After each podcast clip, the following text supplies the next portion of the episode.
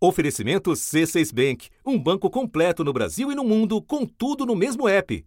Abra sua conta.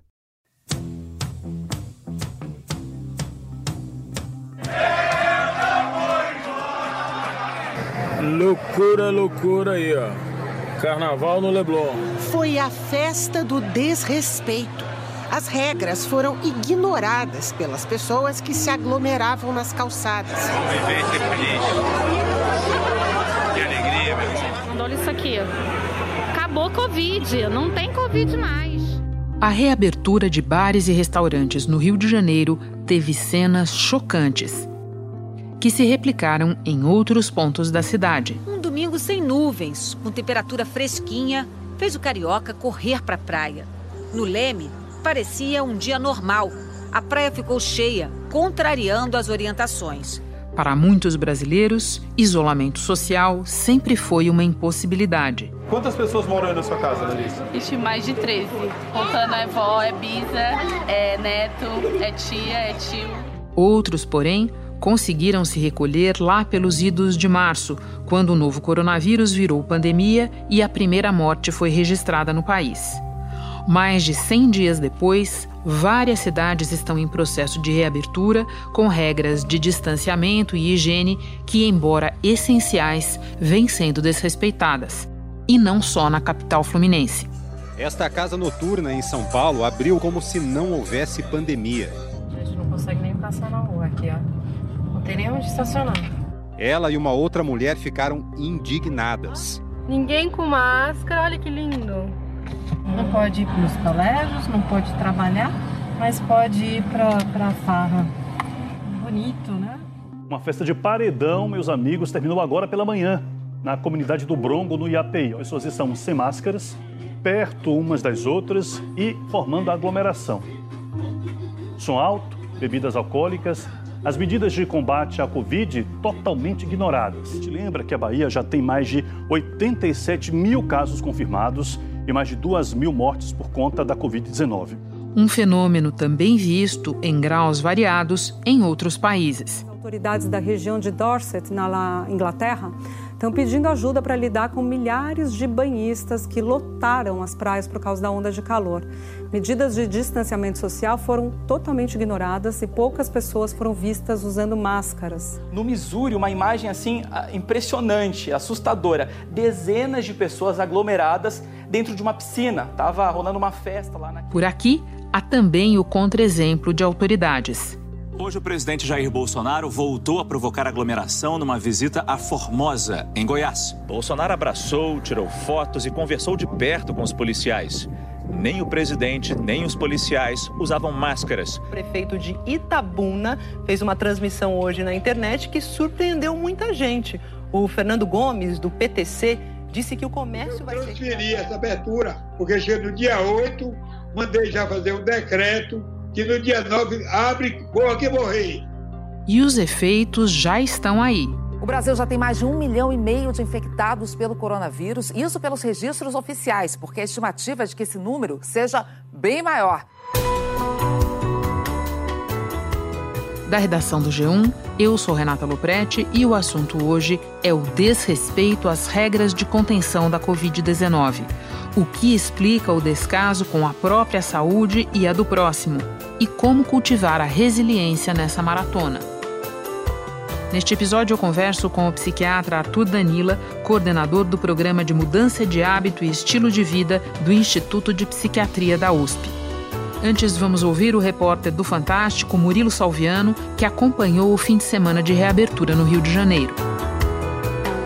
Terça-feira, 7 de julho.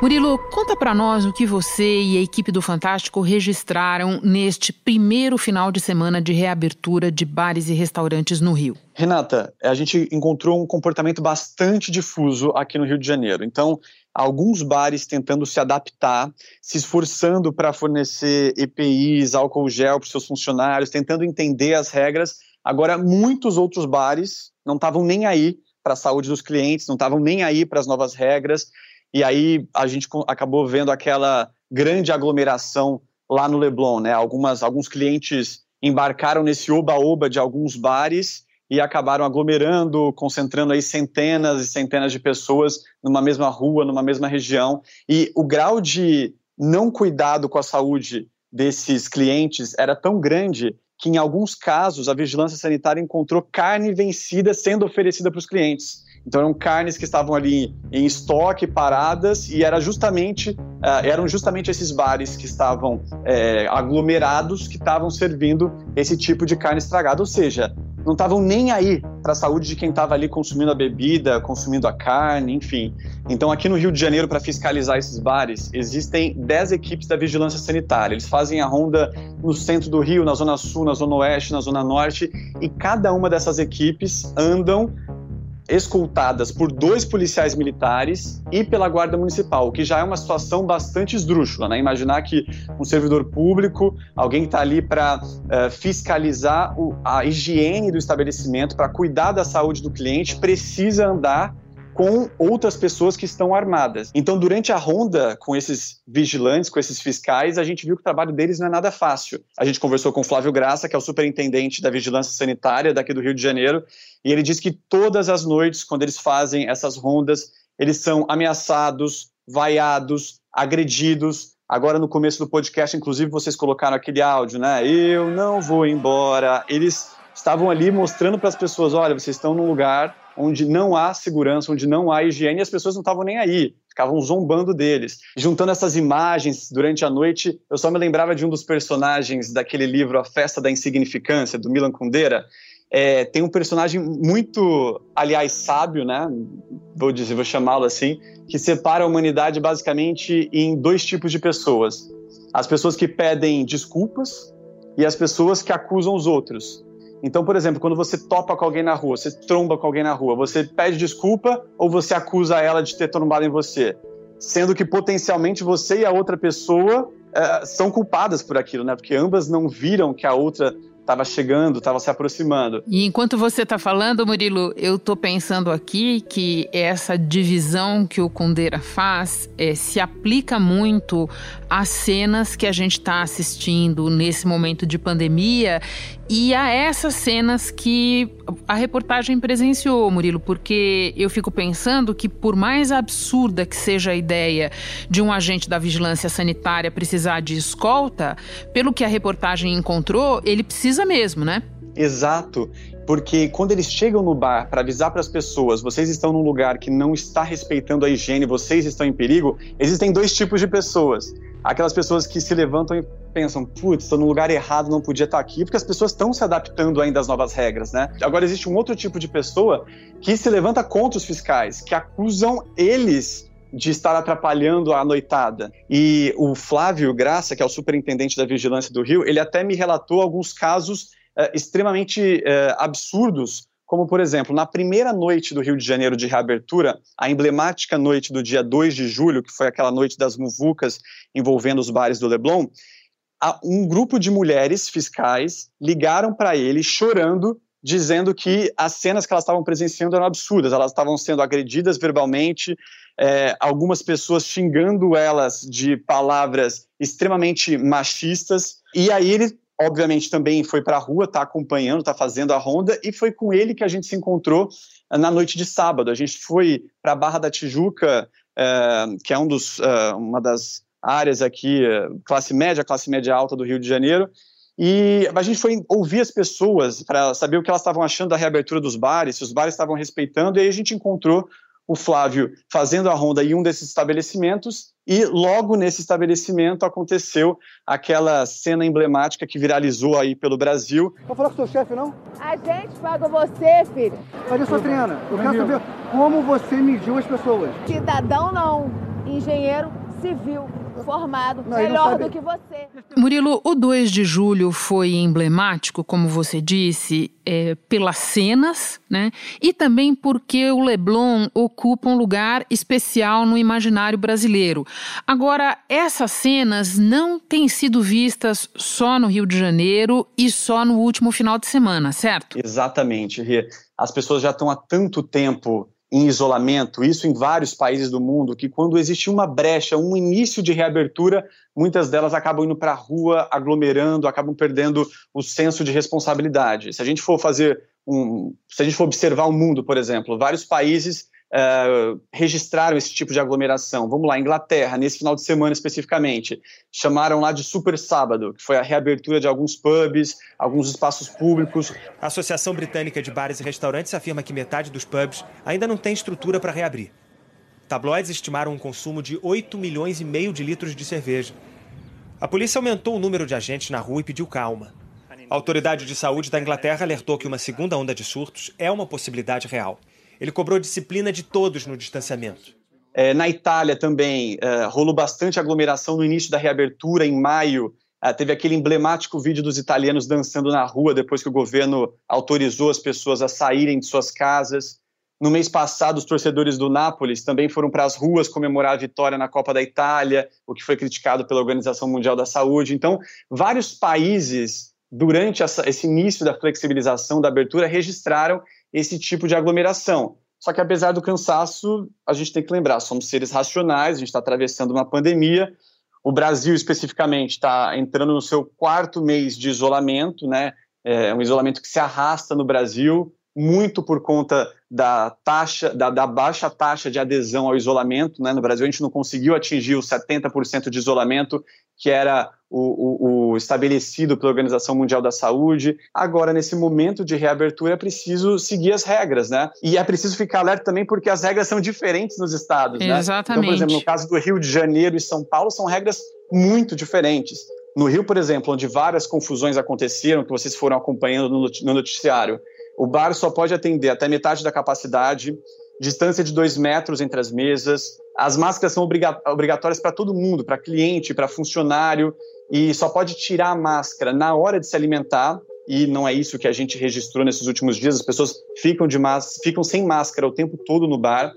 E um ponto interessante: o uso da área externa do bar é permitida, só que o estabelecimento é responsável pela possível aglomeração gerada naquela área. Agora, em São Paulo, a área externa está proibida. Segunda-feira houve essa abertura e a Prefeitura de São Paulo vai fazer como se fosse um projeto piloto para testar a melhor forma de ocupar esse espaço público e ir liberando a área externa esporadicamente, aos poucos. E outra diferença essencial entre Rio e São Paulo é que em São Paulo os bares e os restaurantes só podem ficar abertos até às 5 horas da tarde. E para começo de conversa, a pessoa precisa estar bem informada sobre quais são as regras na cidade dela. Agora, Murilo, você conversou com alguns especialistas. Como eles enxergam esse tipo de comportamento? Então, conversei com o Eduardo Massad, que é médico e matemático pela Fundação Getúlio Vargas, com a Natália Pasternak também, que é microbiologista, e, e ambos são totalmente contra a reabertura neste momento pelos dados do Ministério da Saúde, a gente acompanha todos os dias, o país continua com uma média acima dos mil mortos por dia. E vamos lembrar que o bar é um local que convida ao engajamento social, é um local onde as pessoas não vão conseguir ficar de máscara o tempo todo, porque elas vão se alimentar, vão consumir bebida. Provavelmente é, elas vão estar sem máscara, conversando, é um lugar barulhento, então elas vão falar mais alto. A chance de contaminação nesse ambiente é bastante alta, segundo esses especialistas.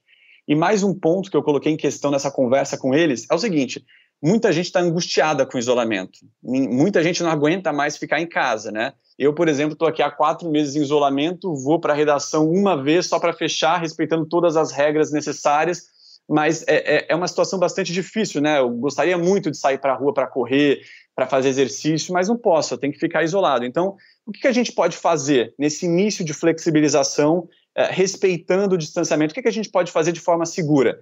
E eles disseram o seguinte: a recomendação é para as pessoas irem para lugares abertos, para parques, para lugares onde é possível permanecer de máscara, manter o distanciamento físico de um metro, um metro e meio de distância, dois metros, não fazer aglomeração. É, então, evitar lugares fechados. Daí sim, a gente pode ter um pouco de segurança nessa reabertura. E é claro, respeitando as regras locais, né? Porque o Brasil é um país gigantesco e cada região está enfrentando a pandemia num momento diferente. Vou dar um exemplo para vocês. Os meus pais moram no interior de São Paulo, em Sertãozinho. A doença está forte lá agora, neste momento.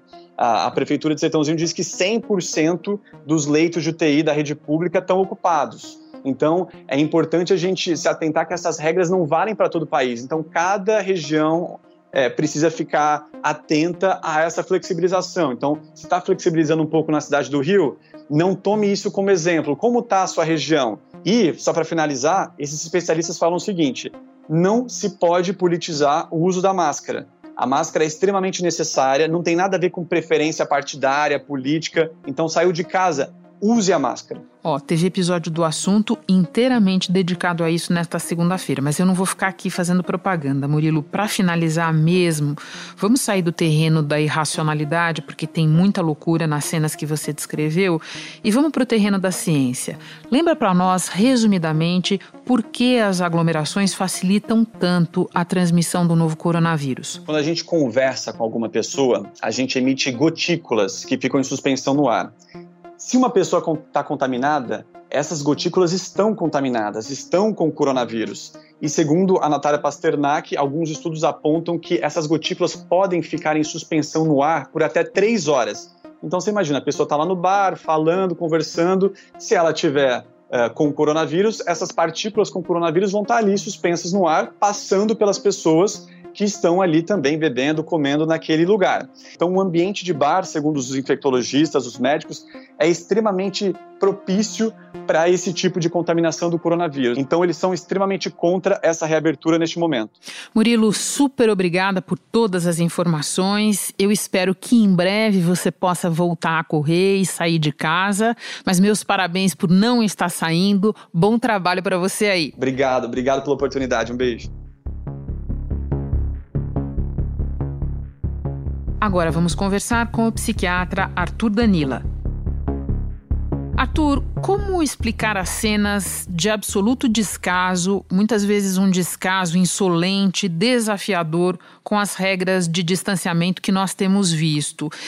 Que momento é esse que nós estamos vivendo? Isso vem acompanhado com uma decepção, uh, porque nós estamos nos privando em uma série de coisas que antes nós dávamos como certas, como uh, garantidas, como, por exemplo, o nosso direito à liberdade de ir e vir, o nosso direito à nossa saúde, uh, tendo a garantia de, em caso de necessidade, uh, a previsão de leitos hospitalares. Né? Então, a própria questão da gente achatar a curva, que todo mundo falou muito no começo, da pandemia veio com esse enfoque, né, de garantir o acesso à saúde. Isso tudo nos faz ficar apreensivos e também frustrados com o alongamento do período de distanciamento social. Isso gera, inevitavelmente, um sentimento de frustração.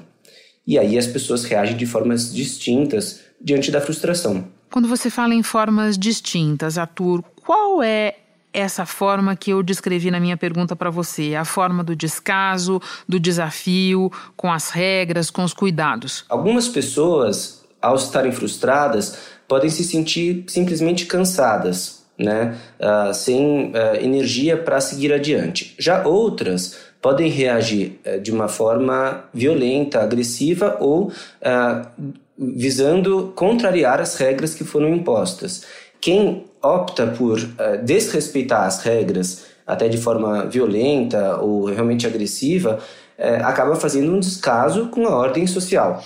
Arthur, eh, são muitos lutos envolvidos nesse processo, né? E para começar com o, o luto é, das famílias dos mais de 60 mil brasileiros que perderam a vida nessa pandemia até aqui, mas eu estou falando também de lutos sobre coisas às quais você se referiu, a liberdade é, completamente restrita de ir e vir, a certeza de algum controle sobre a nossa saúde.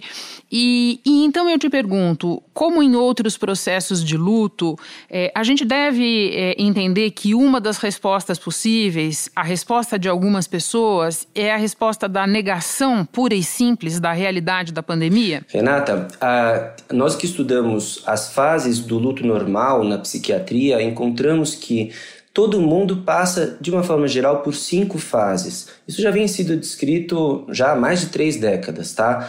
É, eu vou te falar brevemente essas cinco fases, porque o que acontece é que, de fato, todos nós estamos vivendo um luto coletivo, um luto enquanto sociedade por essa realidade que existia antes e que passa a não existir mais a partir do momento da pandemia. A, primeira fase dessa, dessa experiência de luto, seja se fosse num caso tradicional da perda de um ente querido, de uma pessoa próxima, seria justamente a negação. As pessoas, quando perdem uma pessoa, ou nós, enquanto sociedade, quando perdemos a nossa liberdade de ir e vir, a, da garantia de acesso à saúde, nós, a primeira reação que todos nós tivemos, eu acho que você deve ter passado por isso, eu também passei, foi de negação. Olha, não, não é tão grave assim. Depois da negação, as pessoas costumam sentir uh, uma sensação de raiva, de agressividade, de incômodo. Mas por que agora? Por que justamente comigo? Por que, que eu tenho que passar por essa situação neste exato momento? Depois vem a barganha do tipo, olha, uh, se eu talvez fizer agora isolamento social com muita propriedade, com muita normatividade, depois eu vou ter então a felicidade de poder retomar é, essa, essa realidade é, o mais rápido possível. Mas, na impossibilidade de ter sido feito isso no ritmo que todos nós gostaríamos, né, é inevitável que é, foi necessário dilatar um pouco mais esse prazo, a gente entra, e todos nós podemos ter passado por isso também, na fase da depressão. Não é uma depressão classicamente descrita como um transtorno depressivo, mas é um período em que a gente sente realmente um peso, um cansaço, uma fadiga, uma tristeza por todo esse transtorno que todos nós estamos passando, para na quinta fase, então, que seria da resolução do luto, um luto normal, seria a fase da aceitação de uma nova realidade, né? Seja no caso clássico de uma perda de um ente querido, da vida sem é, a presença dessa pessoa, ou nós agora passando é, por um luto social por conta de toda a pandemia, agora nós vamos ter que nos comportar de maneira diferente, vamos ter que cuidar da nossa higiene, cuidar do, do próximo. Então, pessoas vão caminhar por essas fases do luto em maneiras e passos distintos. Pessoas podem ter passado por algumas fases, pulado algumas fases e retornado para a fase da negação, que costuma ser a primeira fase. Deixa eu tomar uma palavra que você usou, a palavra barganha. Tem muita gente que lá no início é, procurou respeitar a quarentena, lá para a altura de março, abril, é, até princípio de maio, depende de pessoa para pessoa. Mas tem algumas pessoas que a gente observa e percebe que de início elas aderiram. Depois de uns tantos meses de privações, elas olhavam para o lado e tinham uma sensação de que só elas ainda estavam fazendo isolamento, que muita gente já tinha passado a desrespeitar as regras. É, por que, que eu voltei à questão da barganha? Por conta daquela ideia que você estava explicando, quer dizer, a pessoa faz o isolamento na expectativa de que as coisas, num determinado momento, vão melhorar.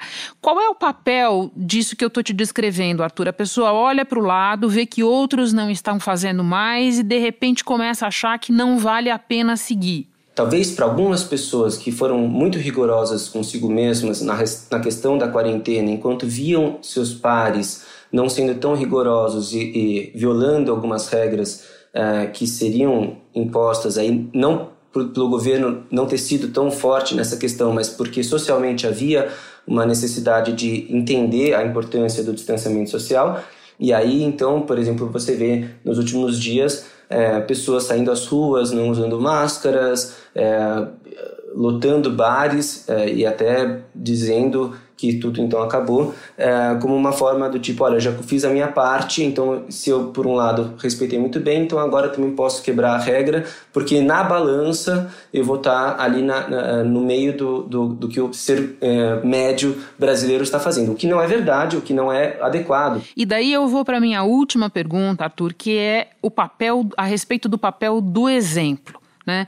É, qual é, é o peso que o exemplo ou muitas vezes o contra-exemplo das autoridades tem nesse processo de desrespeito e de abandono dos cuidados por parte de muitas pessoas? Há um desgaste natural que todos nós estamos vivendo após três meses, mais ou menos, eh, de distanciamento social e, auto, nos autoimpondo eh, muitas vezes a quarentena.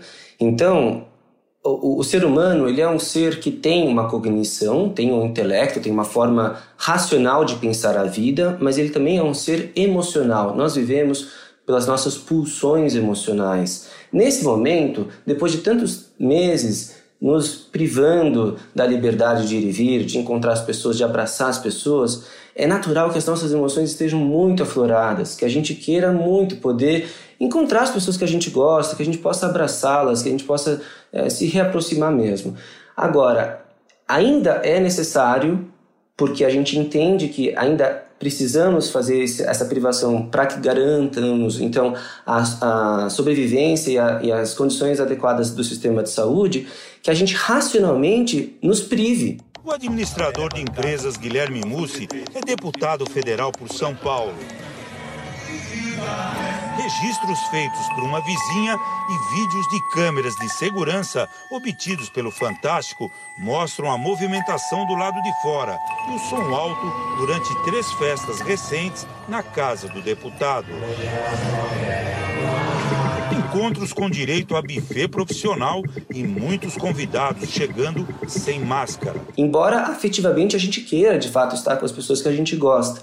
Então, essa, essa dualidade entre a nossa razão e o nosso afeto é o que a mídia, é o que o governo podem fazer, dando o exemplo, dando as, as informações é, para que a população entenda que ainda é necessário manter essa, essa distância, essa, distância essa, essa, privação de liberdade por alguns uh, meses mais, talvez, uh, o quanto for necessário para que a gente consiga juntos aí passar uh, essa pandemia de uma forma melhor. E eu digo para você também, Renata, é um teste de resiliência. Todos nós estamos numa maratona, numa maratona que a gente nem sabe quantos quilômetros vai ser. Então, tem gente que queimou a largada, vamos dizer assim, fez um sprint no começo e foi muito severo consigo mesmo e, e levou tudo muito a sério e se esgotou mesmo. Então, para essas pessoas, a gente vai precisar mostrar que Infelizmente, a maratona é um pouco mais longa do que a gente imaginava e que a gente precisa continuar caminhando de forma calma, lenta, mas resiliente e consistente ao longo do tempo. Que agora não é hora de arrefecer, pelo contrário, é hora de nos fortalecermos, porque ainda tem muita coisa pela frente e a gente juntos consegue então criar as condições para um cenário mais favorável é, no futuro próximo. A gente ainda não sabe quando que vai terminar, não é verdade? Arthur, muito obrigada pela conversa. Bom trabalho para você aí. Muito obrigado, Renata. É um prazer falar com você, com todos os ouvintes do podcast. Por falar em reabertura do comércio, as companhias aéreas estão aumentando o número de voos e voltando a circular em cidades onde antes os aeroportos estavam fechados. O ideal, por enquanto, é que você evite ir para outras cidades, mas se não tiver jeito e precisar do transporte aéreo, algumas dicas de como se proteger. Primeiro, procurar voos mais vazios e sem conexões. Se for preciso parar em algum lugar, dê preferência às cidades em que a pandemia está mais controlada. Sempre que possível, opte pelos canais digitais para serviços como o check-in. E o tempo inteiro, no aeroporto e durante o voo, use máscara, tenha álcool gel em mãos e evite tocar no rosto e em lugares desnecessários. Este foi o assunto podcast diário do G1. De segunda a sexta, nós aprofundamos um tema relevante do noticiário em conversas com repórteres, especialistas e personagens da notícia. O assunto está disponível no G1 e também nos aplicativos Apple Podcasts, Google Podcasts, Spotify, Castbox, Deezer. Nos aplicativos você pode assinar a gente e assim ficar sabendo toda vez que tiver novo episódio. Eu sou Renata Loprete e fico por aqui. Até o próximo assunto.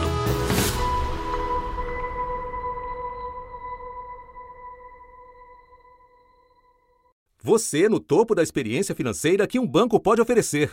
Escolha um banco completo no Brasil e em qualquer lugar do mundo. Abra sua conta no C6 Bank.